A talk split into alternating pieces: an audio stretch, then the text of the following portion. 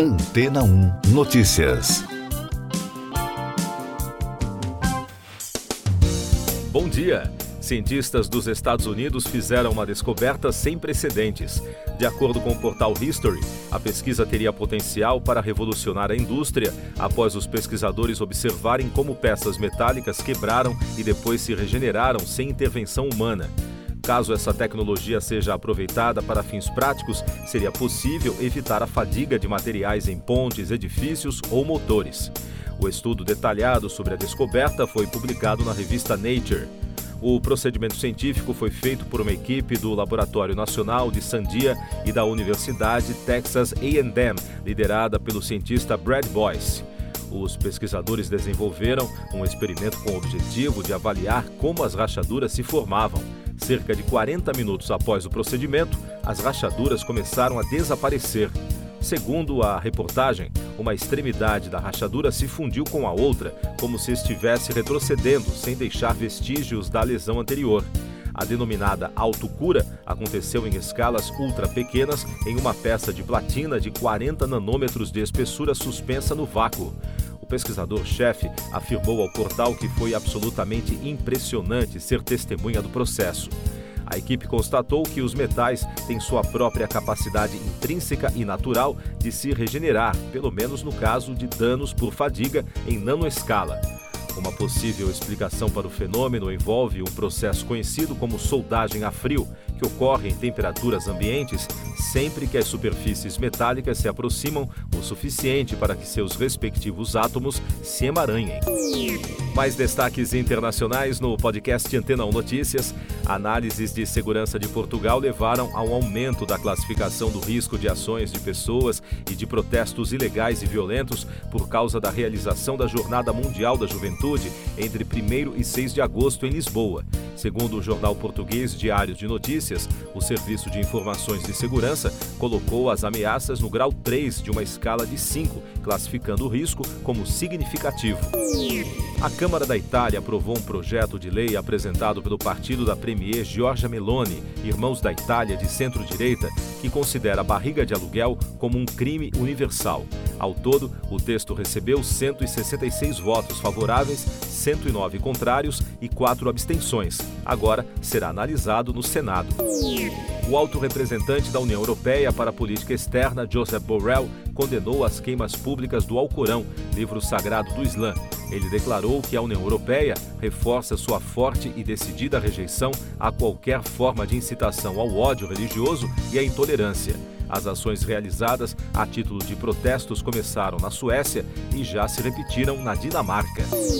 O presidente do Níger, Mohamed Bazoum, foi detido por membros da Guarda Presidencial em uma tentativa de golpe de Estado.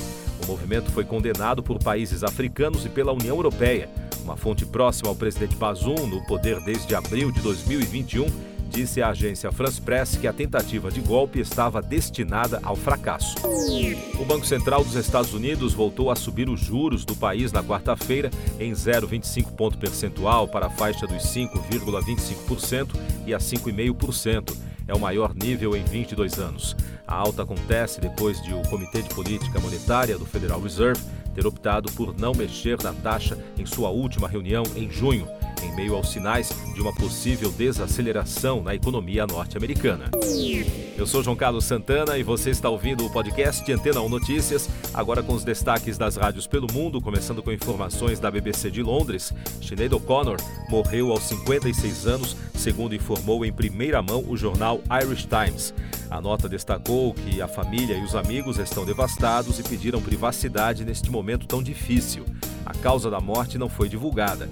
A popstar irlandesa sofria com depressão e fibromialgia. No ano passado, Shane, filho da cantora, morreu aos 17 anos. Ela deixa outros três filhos. Destaques da rede iHeart dos Estados Unidos.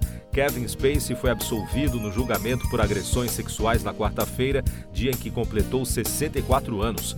O ator foi considerado inocente das nove acusações que estavam sendo feitas contra ele, incluindo a de agressão sexual. O julgamento aconteceu ao longo de quatro semanas e meia na corte Southwark Crown, em Londres. Segundo a agência Reuters, o astro chorou assim que o júri anunciou o veredito ele sempre negou as acusações. Timbaland está de volta ao estúdio com os velhos amigos Justin Timberlake e Nelly Furtado. Na noite da última terça-feira, o trio compartilhou fotos no estúdio. Embora não haja nenhuma informação sobre quando os músicos lançarão novas músicas, é uma aposta certa entre os fãs e a imprensa que isso aconteça.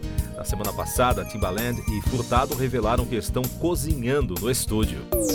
E da Capital FM de Londres, o vocalista dos Rolling Stones, Mick Jagger, agradeceu a seus fãs pelas mensagens enviadas na quarta-feira ao celebrar seus 80 anos. Levando para seus canais de mídia social, Sir Mick compartilhou uma fotografia recente tirada pelo fotógrafo americano Mark Seliger e escreveu: Muito obrigado por todos os seus comentários adoráveis e desejos de aniversário. Siga nossos podcasts em antena1.com.br.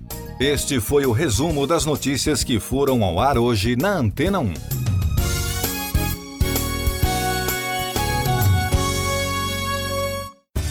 Depois de tanto conteúdo legal, que tal se hidratar com água rocha branca?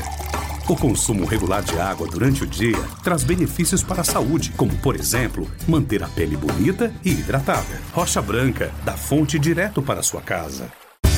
Depois de tanto conteúdo legal, que tal se hidratar com água rocha branca? O consumo regular de água durante o dia traz benefícios para a saúde, como, por exemplo, manter a pele bonita e hidratada. Rocha Branca, da fonte direto para sua casa.